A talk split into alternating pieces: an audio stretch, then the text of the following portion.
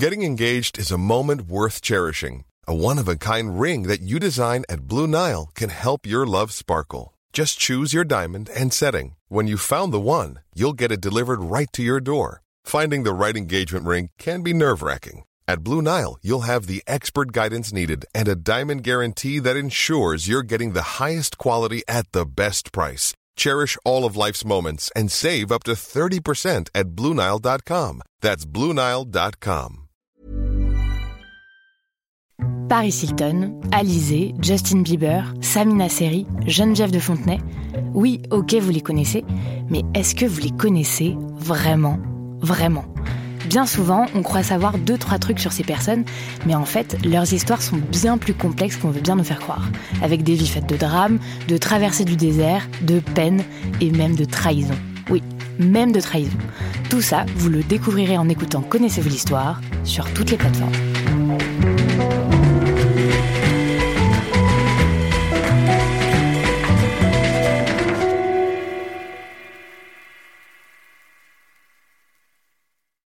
Salut, c'est Marion Lefebvre. Aujourd'hui, c'est Diane Jean, journaliste et productrice à Binge Audio, qui prend les rênes de Programme B. Bonne écoute et à bientôt.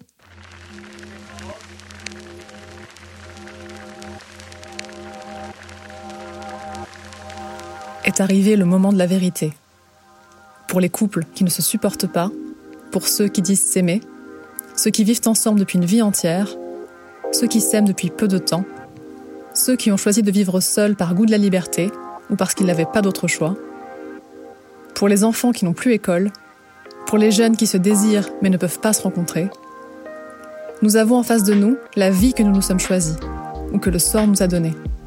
Notre foyer, non celui de la maladie, mais celui que nous avons construit au cours des années.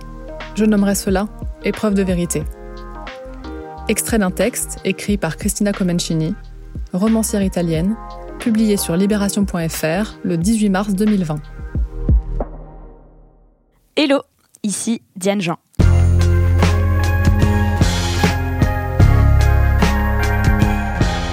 En fait, la première fois que j'ai lu ce texte, la France n'était pas encore confinée. On regardait un peu de loin, un peu avec stupeur, ce qu'il se passait en Chine et en Italie. Et nous voilà, 15 jours plus tard, la moitié de l'humanité est cloîtrée chez elle. Enfin, la moitié, celles et ceux qui le peuvent, parce qu'on n'a pas toutes et tous un endroit où se claquemurer. L'épreuve de vérité dont parle Christina Comencini, certaines et certains la vivent seuls ou isolés. C'est ce que Marion Lefebvre vous raconte dans l'épisode précédent. D'autres traversent cette épreuve à plusieurs. Quels impacts le confinement a sur nos vies à deux, à trois, voire plus? Comment faire pour tolérer, respecter l'autre quand on est soi-même angoissé, débordé, à cran, malade ou exposé au virus à cause de son travail? Et pourquoi raconter ce qu'il se passe chez les unes, les uns et les autres? C'est important. Vivre à plusieurs, c'est notre épisode du jour. Bienvenue dans Programme B.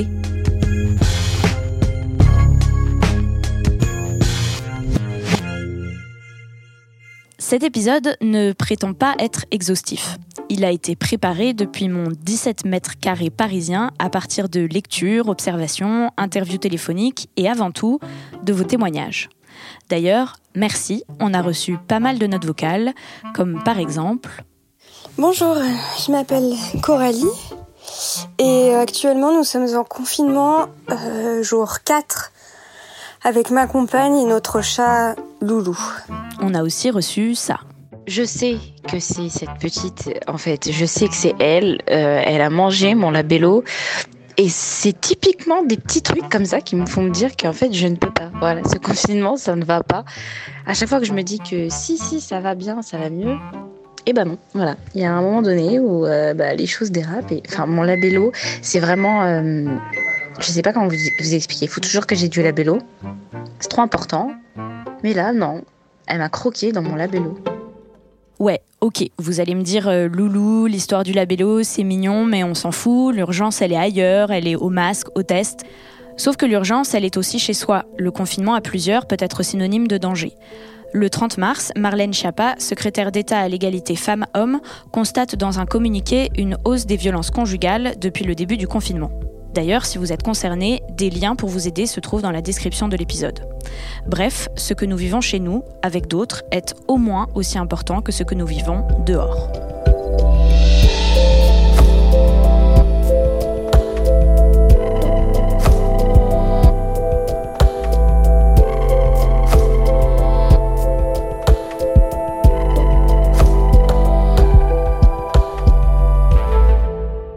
Les témoignages reçus, lus ou entendus, quelque chose revient. Travail ou non, enfant ou pas, on passe de fait plus de temps chez soi. Et ce qu'il se passe chez soi en ce moment révèle ou rappelle certaines inégalités de notre société. Euh, nous sommes rentrés des courses. Euh, la vaisselle était faite avant de partir. On revient. La vaisselle a encore augmenté. Comment? Je ne sais pas. C'est les problèmes de vivre à 7 dans cette maison. Par exemple, la répartition ou non des tâches ménagères en temps de confinement dit quelque chose de notre couple, de notre famille, de notre colocation et donc des rapports de force qui s'exercent sous notre toit. Chez nous, ça n'a pas attendu le coronavirus hein, pour que les tâches ménagères soient réparties. Donc chacun a quelque chose à faire et doit faire quelque chose dans tous les cas. Donc autant pour le ménage que pour faire à manger parce que les enfants sont très volontaires euh, même pour faire à manger. La lessive c'est moi qui l'a fait par contre. Mais le ménage, euh, la vaisselle, le repas, tout le monde euh, y met du sien. Quand la charge mentale repose sur plusieurs personnes et non sur une seule, en général, ça se passe mieux.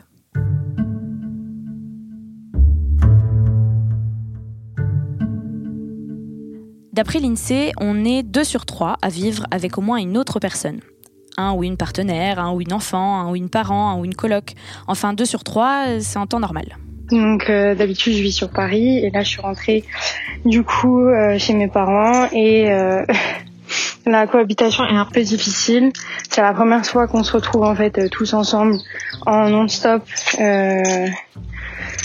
bah, à la maison et c'est vraiment plus compliqué que ce qu'on avait pensé en fait. Depuis le début de cette pandémie, certaines et certains ont vite fait de se réfugier chez leurs proches et les retrouvailles se passent plus ou moins bien. Alors il y a un truc qui a plutôt occupé une grosse partie de la soirée euh, d'hier, c'était de, me prendre la tête avec mon père. Voilà, sur un point de vue politique, sur un truc genre le, classique, hein, le, repas du dimanche un peu arrosé. Bah pareil, sauf que là c'est tous les soirs. Donc euh, voilà, ça va être long 15 jours. Le confinement, c'est un moyen de se rapprocher de nos familles, mais chez moi c'est la guerre, c'est devenu Colanta, et à la fin il en restera qu'un. Confinement jour 4, ma mère craque, elle me dit d'aller faire un tour et qu'elle perd à l'amende. Alors oui, on a reçu beaucoup, beaucoup de témoignages d'ados, de jeunes adultes, c'est normal, c'est le cœur de notre audience, mais côté parents, c'est à peu près le même son de cloche. Il y a qu'à voir le nombre de guides de, je cite, survie qui pullulent à leur intention depuis le 17 mars. D'ailleurs, dans ces guides, on parle beaucoup des relations parents-enfants et beaucoup moins des relations frères-sœurs.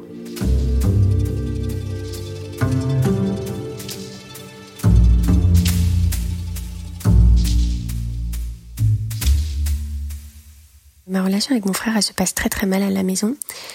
Et, euh, en fait, je je sais pas comment la vivre. Mon frère ne respecte pas les règles du gouvernement parce qu'il ne les accepte pas. Euh, de lui priver euh, de la liberté qu'il a habituellement, pour lui, euh, ce n'est pas possible. Il se voit donc jouer le rebelle et aller boire des apéros avec ses potes. sauf qu'aujourd'hui, on a deux parents de plus de 50 ans à la maison et on rigole pas avec ça. Je ne rigole pas avec ça. On essaie de lui faire comprendre qu'il met en danger tout le monde, qu'il ne respecte rien, qu'il respecte euh, personne, euh, mais il ne comprend pas. Aujourd'hui, il ne comprend pas et on n'a aucun moyen pour essayer de lui faire comprendre.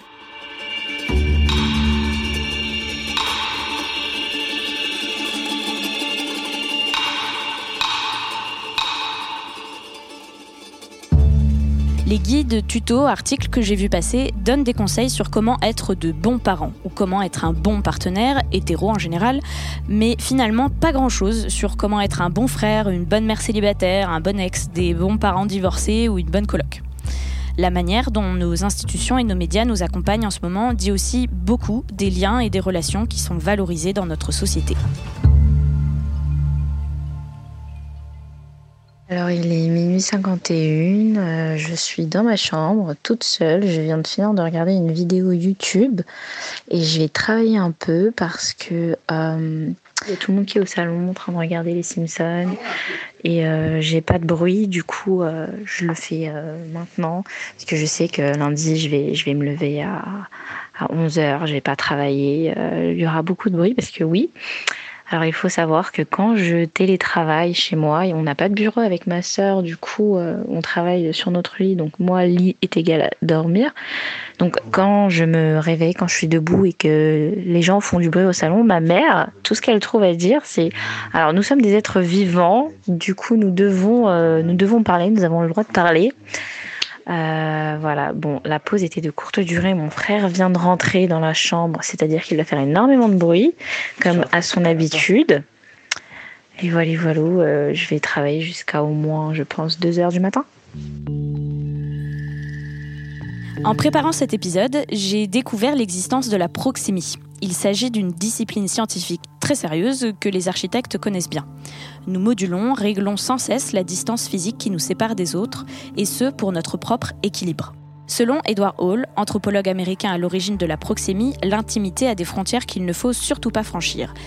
Et ce n'est pas qu'une question de confort, les risques sont sérieux, augmentation de comportements violents, addictifs ou dépressifs. Bonjour, euh, je m'appelle Françoise Mathieu, je suis avec mon conjoint Philippe Cagnon dans ce paquebot, dans une chambre, dans une cabine de à peu près 20 mètres carrés Bon, évidemment, la possibilité de pouvoir ou non régler cette distance est contrainte par notre environnement. C'est le cas de ce couple qui se retrouvait cloîtré pendant plusieurs jours dans la cabine d'un paquebot qui, transportant plusieurs passagers malades, ne trouve pas de port d'accueil. Le problème, c'est d'arriver à trouver une activité qui soit quand même. Euh, qui nous tienne quand même éveillés toute la journée. On s'oblige à se lever, à se laver, à s'habiller pour être présentable l'un à l'autre. Bien sûr, il peut y avoir quelques tensions. Nous n'avons qu'un seul accès Internet et qu'un seul téléphone. Donc il faut patienter pour euh, se le passer. Il faut essayer de garder de la fantaisie l'un envers l'autre et c'est pas facile. Hein. Même si c'est notre voyage de noces, on a quand même 35 ans de vie commune.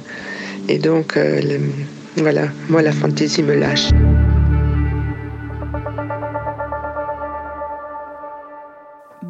L'espace dans lequel nous sommes confinés ou semi-confinés quand on continue de travailler impacte directement la qualité des relations que nous avons les unes et les uns avec les autres.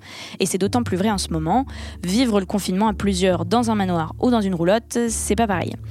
En France, 4 millions de personnes sont mal logées, ils ou elles vivent dans des hôtels, habitent chez des tiers ou dans des appartements surpeuplés.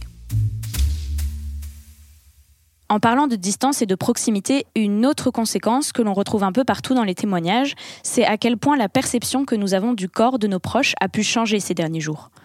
Quand on vit avec un ou une malade du Covid, une personne qui continue d'aller travailler ou même juste une personne qui tousse au dîner, le corps de l'autre, qui d'habitude est un corps que nous aimons, que nous câlinons, que nous embrassons, et eh bien maintenant ce corps peut nous paraître menaçant. Mais le pire, c'est encore la dictée de mots. Nous en sommes au son nieux, comme montagne ou champignon. Tu dis cursive, il dit attaché. Tu dis travail, il dit j'en ai marre. Tu gueules, monte dans ta chambre, ces larmes ont ruiné la dictée. Il faudra tout refaire, et le pire c'est que tu as arrêté de boire. Entre 17 et 20 heures, tu es d'une humeur de fait divers. Salomon arrive, te revoilà plombé. Puis vient la nuit.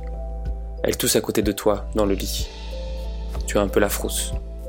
Tu imagines 100 points lumineux sur une carte hexagonale, ceux qui te sont chers et qui comme toi palpitent dans le noir. Et soudain, à travers le mur, à 3 mètres à peine, étouffé et bien humain, tu entends les pleurs d'un nouveau-né. Passé le pic, il faudra qu'on discute. Les puissants, les gueux, tout le monde. Mettre les choses bien à plat. Vous verrez que nos enfants n'aient pas demain à repasser par là.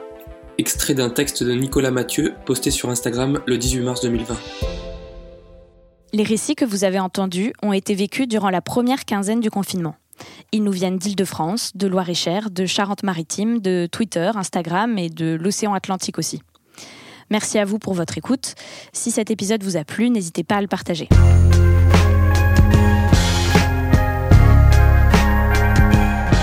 Cet épisode n'aurait pas été possible sans Lorraine Bess et Diana Batioun à la production, Mathieu Thévenon à la réalisation, Anaïs Daïka qui prête sa voix en début d'épisode, c'est d'ailleurs elle qui m'a fait découvrir ce texte. Merci aussi à Vincent Chastre, Quentin Bresson et Alban Philly qui ont lu certains de vos témoignages. D'ailleurs, continuez de nous envoyer vos notes vocales, questions, remarques, idées, envies de sujets à l'adresse programme at binge.audio.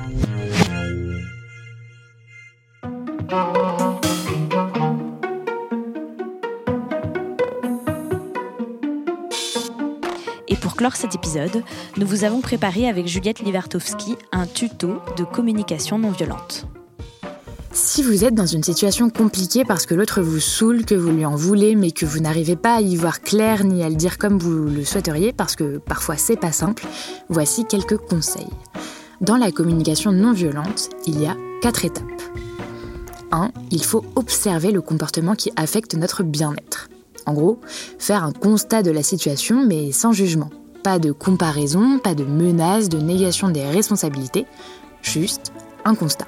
2 exprimer cette situation par un sentiment. En gros, là, il faut exprimer ce que l'on ressent. Pas de mise en cause des autres, mais dire si on est déçu, en colère, désolé, confus, bouleversé, confiant, curieux, etc. 3. Cerner les désirs, les besoins à l'origine de ce sentiment. En gros, pourquoi est-ce qu'on ressent ça? Ça permet de mettre en évidence nos propres besoins inassouvis. Et 4. Demander à l'autre des actions positives concrètes qui contribueront à notre bien-être. En gros, demander explicitement ce que nous souhaiterions pour que notre vie soit plus douce. Il faut que cette demande soit réalisable, concrète, précise et formulée positivement. Si c'est possible, que l'action soit faisable dans l'instant présent et pas le mois prochain.